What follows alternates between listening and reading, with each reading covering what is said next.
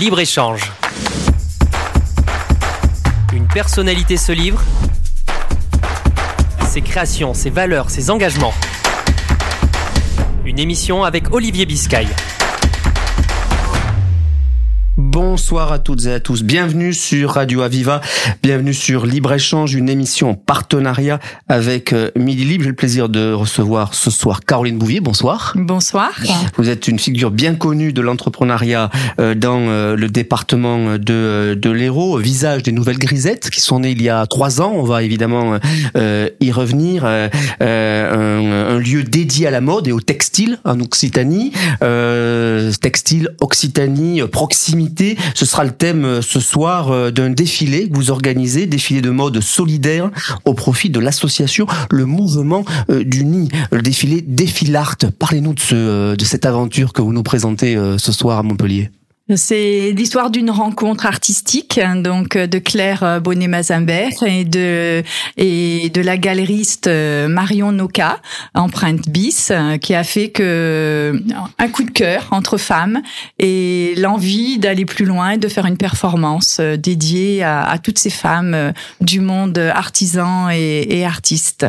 Alors il y a une particularité parce que les vêtements présentés ne seront plus jamais portés, c'est ça? Exactement. En fin de compte, euh, on a fait le pari euh, de, de travailler de la toile euh, de, de peintre. Donc Claire m'a peint cet été 16 mètres de toile dans différentes largeurs, donc avec ses énergies, voilà, ses envies, ses couleurs. Et je suis arrivée derrière et j'ai imaginé mes pièces maîtresses, donc quatre pièces emblématiques de ma maison, euh, autour du vintage évidemment. Et puis euh, avec mon équipe, on a créé euh, quatre pièces, donc des vêtements qui seront après posés sur des socles que nous a réalisé. Donc après un dessin que l'on a fait ensemble, nous a fait l'école de Léonard de Vinci. Donc les élèves avec Gilbert le professeur. et voilà, c'est une histoire géniale. Un défilé de mode solidaire au profit de l'association Le Mouvement du Nid, c'est ça? Oui, exactement. Donc euh, pareil, le mouvement du Nid est une association que j'ai découvert lors euh, euh, du confinement, voilà, par une amie Alexandra qui y travaille et j'ai eu envie de les mettre en avant parce que c'est une association qui œuvre beaucoup pour des femmes, voilà, autour de la prostitution et j'ai trouvé que elles étaient souvent mises à l'écart, qu'on n'en parlait pas beaucoup. On parle beaucoup de femmes. J'ai fait beaucoup d'événements pour les femmes du cancer, les femmes, voilà, voilà et, j'avais envie de, travailler autour de ce thème parce que bah, c'est proche de moi aussi. Donc euh.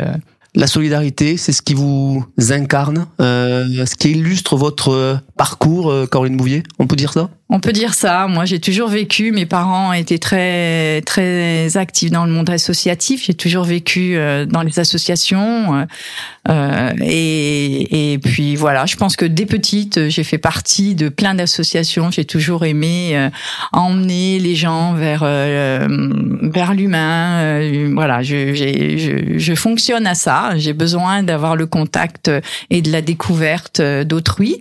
Et oui, c'est pour moi un moteur et donc euh, de partager des valeurs euh, qui me sont chères, euh, aller vers les autres, être à l'écoute et de pouvoir aider aussi.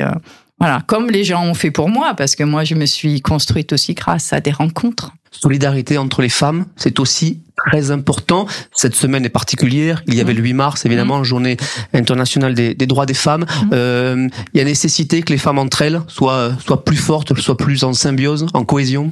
Oui, je pense que on a besoin de montrer que les femmes, elles peuvent oser, et elles doivent aller de l'avant. On, on, voilà, il y a beaucoup de misérabilisme et je pense qu'on a besoin de montrer que on peut être optimiste. On a, mmh. on a le droit d'y croire et d'avancer. Donc, euh, oui, je crois que je porte ce projet, euh, cette envie depuis très longtemps, même à travers les femmes chefs d'entreprise, euh, voilà, dont je fais partie euh, depuis quelques années. notre fondatrice, Madame Foinan, en 1945, le démontrait déjà. Donc je pense qu'encore il y a beaucoup de choses, choses à faire, hein. mais avec nos caractéristiques aussi en tant que femme. Moi, je défends vraiment les valeurs des femmes. Voilà, de, de, de montrer qu'avec nos personnalités, on a des compétences et on peut aussi réussir.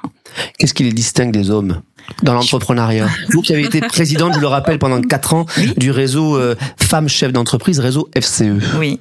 Alors ben moi je dirais que alors ça fait pas toujours plaisir aux hommes.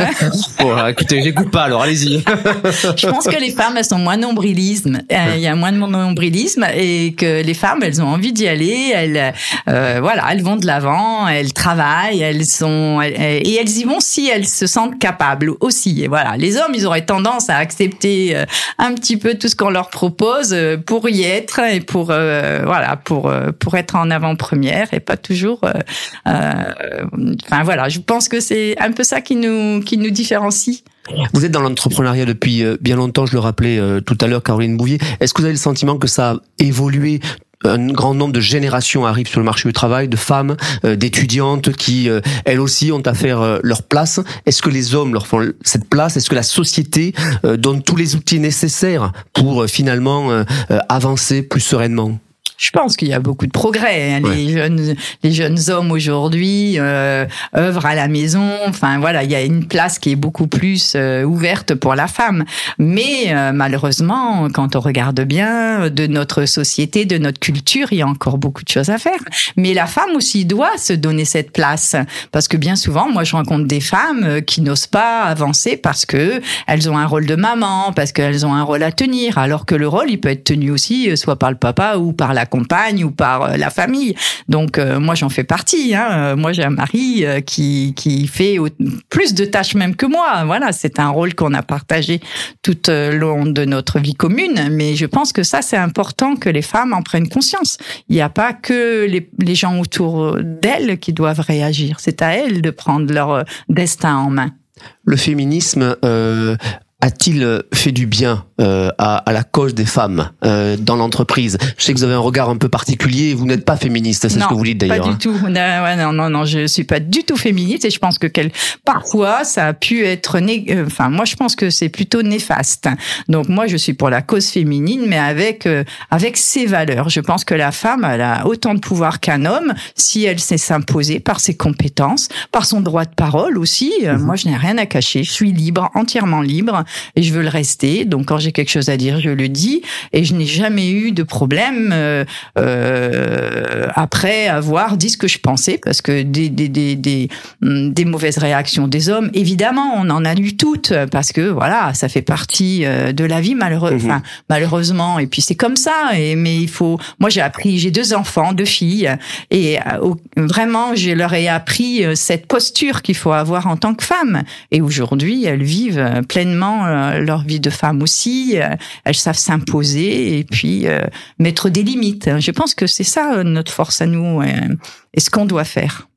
Caroline Mouvier, vous êtes l'invitée de, de libre-échange sur, sur Radio Aviva. Vous parliez de solidarité, d'engagement. Euh, ils sont nombreux, vos engagements. je voudrais en citer quelques-uns. En 2020, on est en plein Covid et avec une soixantaine de bénévoles, vous décidez de confectionner des masques. Euh, à l'époque, évidemment, les initiatives doivent être nombreuses pour pouvoir euh, répondre à cette crise du, du Covid. Racontez-nous comment ça s'est passé, parce que ça a beaucoup changé votre vie quand même. Ah oui, oui, oui, oui, il y a eu avant et après le 17 mars 2020.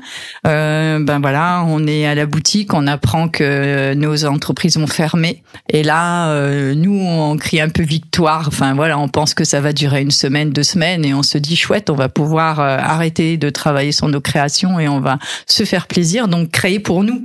Et puis malheureusement, euh, quelques jours euh, après, j'ai toutes mes consoeurs, justement, femmes chefs d'entreprise et, et autres qui me connaissent par euh, mes amis de la CPME et autres euh, réseaux, euh, me contactent et me demandent de, fabriquer des masques parce qu'ils en ont besoin, parce que c'est la seule façon de pouvoir continuer eux à œuvrer, parce qu'il y a beaucoup d'entreprises qui travaillent, hein. les médecins, les, les le service à la personne, etc.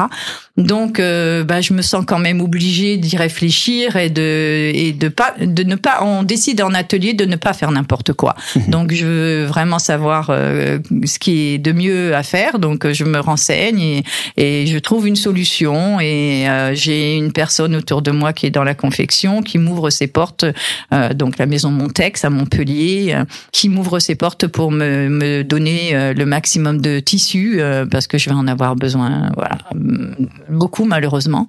Et à partir de ce moment-là, je me mets à créer des masques.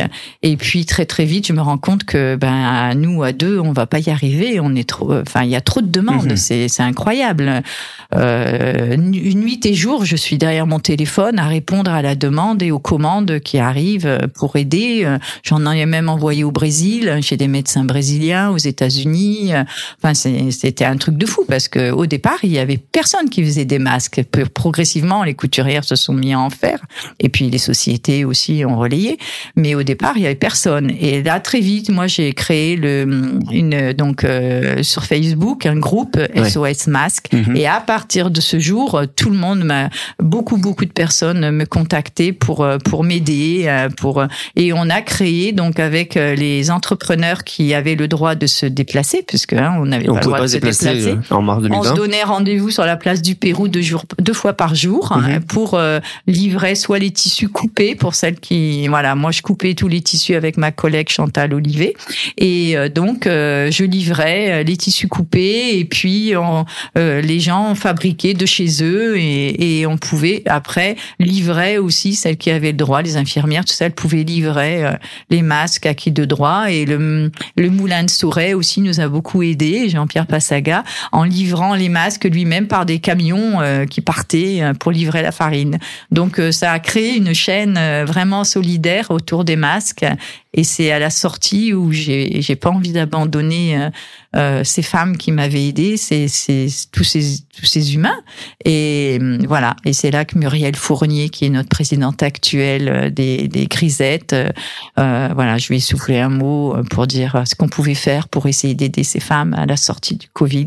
Et puis très vite, les autres cofondateurs, donc Richard Préau et Roger Yannick Chartier, nous ont rejoints. Et à quatre, on a imaginé euh, l'avenir euh, des nouvelles grisettes. Voilà. C'était il y a trois ans, et vous le dites, il y a un avant et un après. Ça a changé votre vie, ça a changé aussi mm. probablement votre regard sur la sur la société et puis euh, sur l'entrepreneuriat. C'est exactement ça, parce que je me suis rendu compte qu'il y avait vraiment de la solidarité dans un moment comme ça. Mhm. En, en, un clin d'œil, les gens euh, euh, se mobilisaient. Et c'est vrai que ça m'a réconforté parce qu'à la veille du Covid, j'avais organisé un défilé et j'avais vraiment le sentiment d'avoir travaillé beaucoup pour ce défilé et que peu de gens s'étaient mobilisés. Euh, les gens devenaient un peu euh, égoïstes. Euh, voilà, c'était beaucoup d'efforts et je et j'avais annoncé que j'arrêterais de, de faire des défilés justement mhm. parce que j'étais un peu lasse de tout ça. Et puis, bah, le Covid a fait que bah, j'ai eu un autre regard sur les gens. Je me suis dit ah enfin, il y a quand même des gens qui qui ont envie de donner, qui ont du cœur et voilà, ça. J'ai eu envie de me battre pour eux. Et puis, bah oui, la vie a changé parce que maintenant, bah, j'ai, j'ai, deux structures à gérer. Euh, donc, euh, en plus, avant Covid, j'avais créé l'homme, mhm. euh, donc un showroom dédié à l'homme. Donc aujourd'hui, je me retrouve avec ma maison de couture, le, showroom pour l'homme et, et, les grisettes à gérer avec avec l'équipe. Mais c'est vrai que c'est, c'est énorme, c'est beaucoup beaucoup de travail, mais ça demande tellement de satisfaction. Je suis très heureuse. Cet effet positif est un peu retombé quand même depuis, parce que tout le monde a, a parlé d'un monde nouveau au lendemain mm. du du Covid Euh, on y est encore? Non, bah non. Enfin, oui, oui et non, mais c'est vrai qu'il y a quand même beaucoup de déceptions parce qu'on se disait que c'était le monde de demain, que voilà, tout le monde allait ouvrir son cœur, mais on voit aujourd'hui, les gens se sont ratatinés sur eux-mêmes.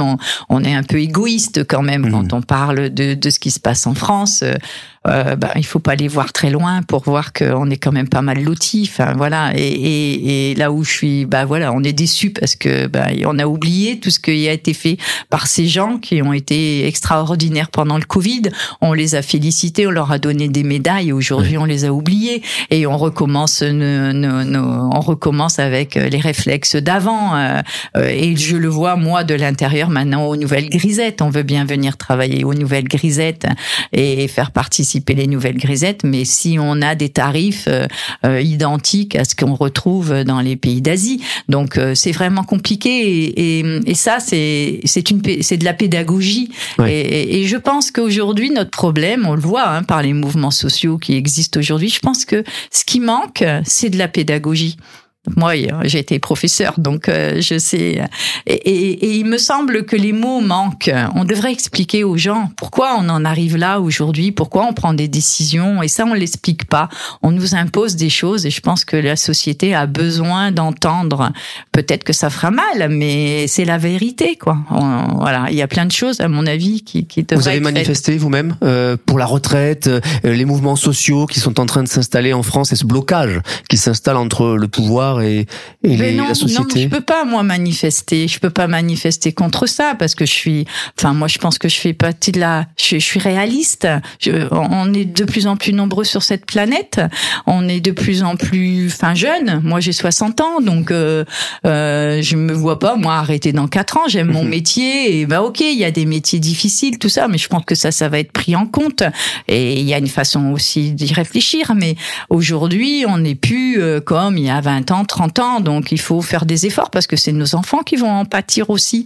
Donc euh, peut-être que si on travaille un peu plus longtemps, ça va leur permettre aussi à eux d'avoir une retraite. Enfin, je pense qu'il faut partager les. Mais tout ça c'est mal expliqué. Je pense qu'on a besoin d'un peu plus d'ouverture, de bienveillance envers les autres. Et aujourd'hui, les gens ils regardent que leur précaré. Je pense qu'il y a beaucoup de d'individualisme. Je, je c'est ce que je constate moi dans la vie de tous les jours. Et dans notre société, le chef d'entreprise doit jouer un rôle euh, parce que il n'est pas là que pour faire du profit, il est là aussi pour être un acteur social, un acteur du territoire, ce que vous êtes. Ben moi je pense que j'en fais partie. Moi je suis très proche de mes salariés, je les mets en avant euh, euh, dès que je peux. Je, enfin je pense. Hein. Alors après euh, le chef d'entreprise il a ses obligations aussi. C'est pas si simple quoi. Moi quand la porte se ferme le soir, j'ai encore moult choses à faire. Je termine chez moi, je me lève tôt le matin pour travailler. Enfin je pense que moi, moi mes collègues le voient bien. Donc après il y a aussi un comportement des chefs d'entreprise. C'est pareil, c'est de la communication. Mhm. Peut-être qu'il y a des chefs d'entreprise. C'est une chose qui m'a qui m'a marqué quand je suis arrivée chez FCE il y a quelques années, hein, maintenant. Et, et, et moi qui viens du milieu du sport, je me suis rendu compte que ça manquait ça au niveau euh, du management. Il manquait, il y avait, c'était trop, trop pyramidal, ce qui n'est pas dans le sport. On partage, on peut pas réussir tout seul. Donc euh, voilà. Et moi, je pense que bah, peut-être qu'il y a ça aussi à faire euh, dans le monde de l'entreprise. Et notamment un message vis-à-vis des jeunes, parce qu'on parle beaucoup des retraites, mais du travail et le sens, le rapport au travail a terriblement changé, et pas simplement chez les jeunes d'ailleurs. Mmh. oui, ben oui. Aujourd'hui, on, on, privilégie euh, euh, sa vie, ses loisirs, ça, voilà, ça, le, le travail passe après. Moi, je, je, je bah, enfin, c'est ma conviction. Moi, je pense que c'est une erreur parce que bien vivre au travail, quand on calcule le mhm. temps qu'on passe euh, dans sa vie, bah, c'est plutôt au travail. Et il y a rien de meilleur et de plus joli de se lever le matin en se disant chouette, je vais passer une bonne journée, je m'engage, je donne. Enfin, moi, c'est ma conviction. Moi, j'ai pensé hier soir en partant, je me disais si je mourais demain, parce que je venais d'apprendre euh, un décès de quelqu'un, et je me disais si je meurs demain, quels seraient mes, voilà, mes regrets? Ben, j'en ai pas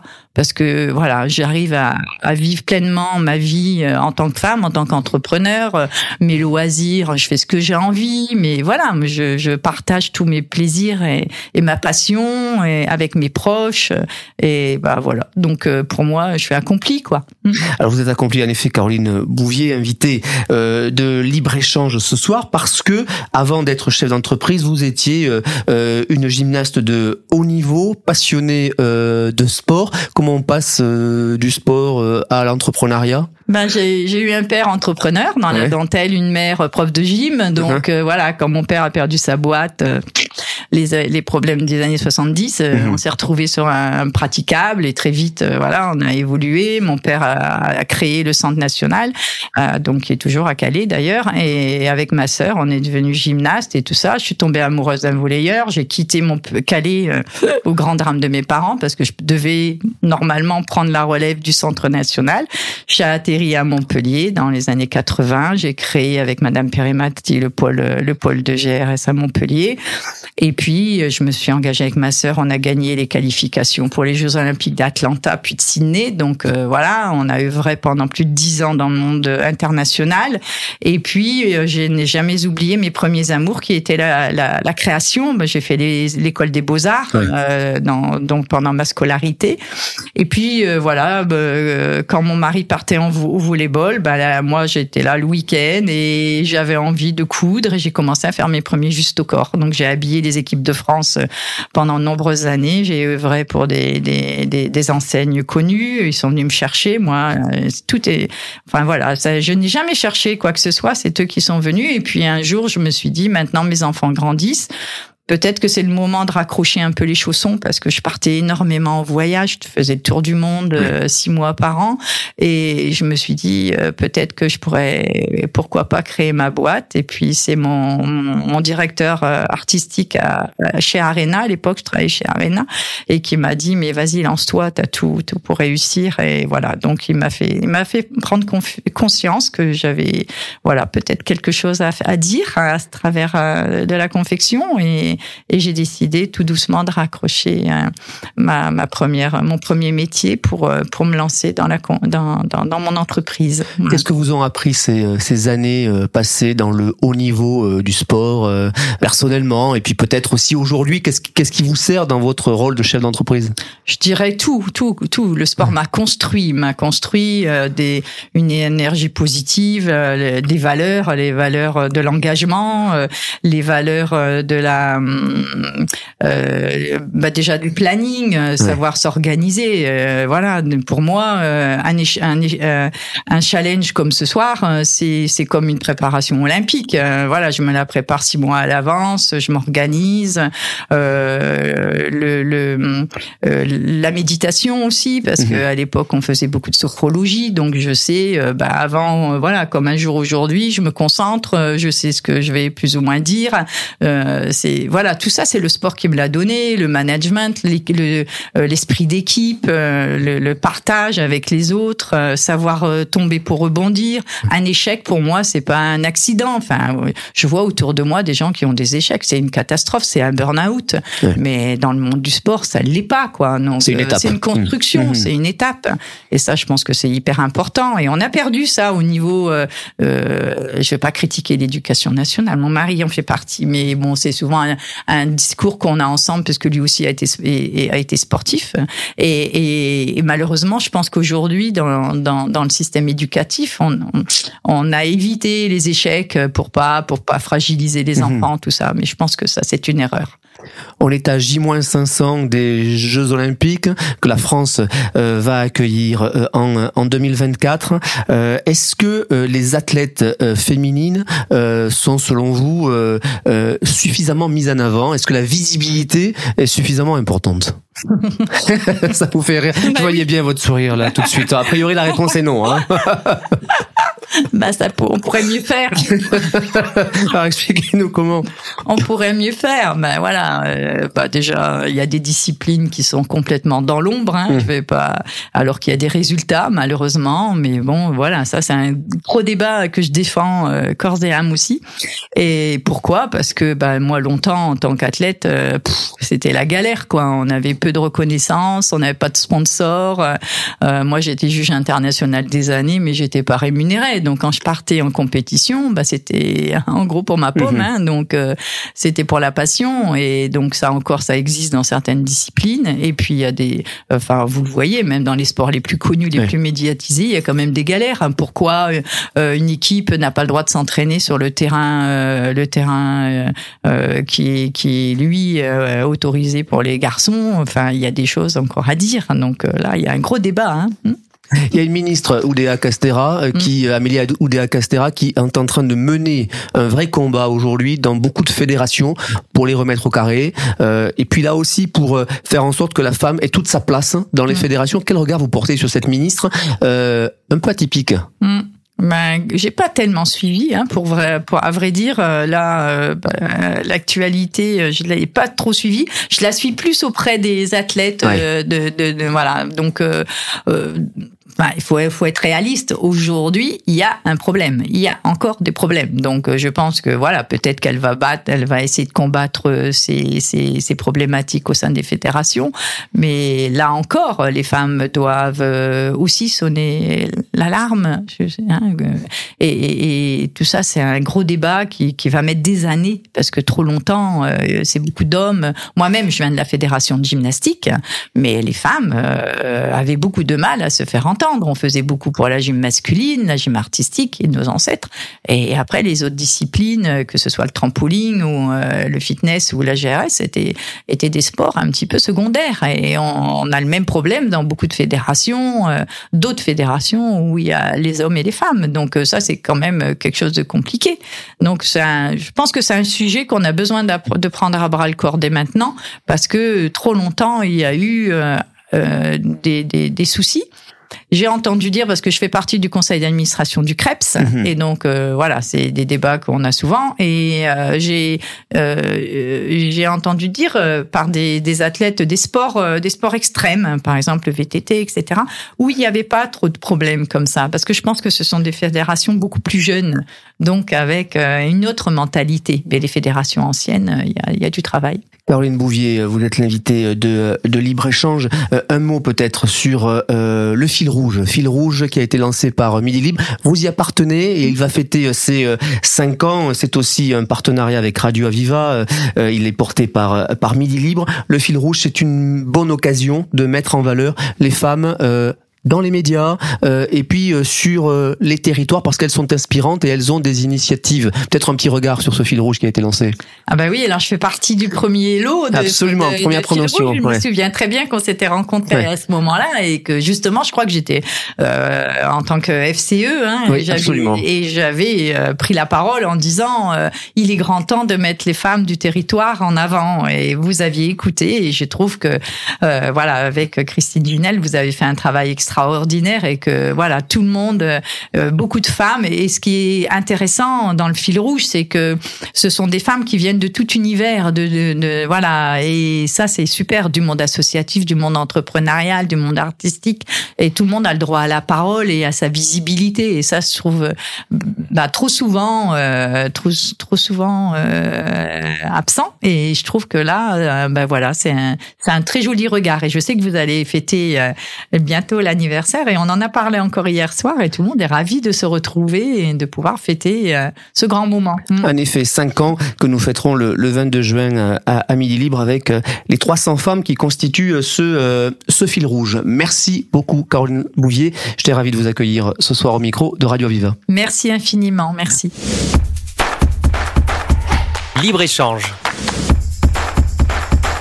Une personnalité se livre ses créations, ses valeurs, ses engagements. Une émission avec Olivier Biscay.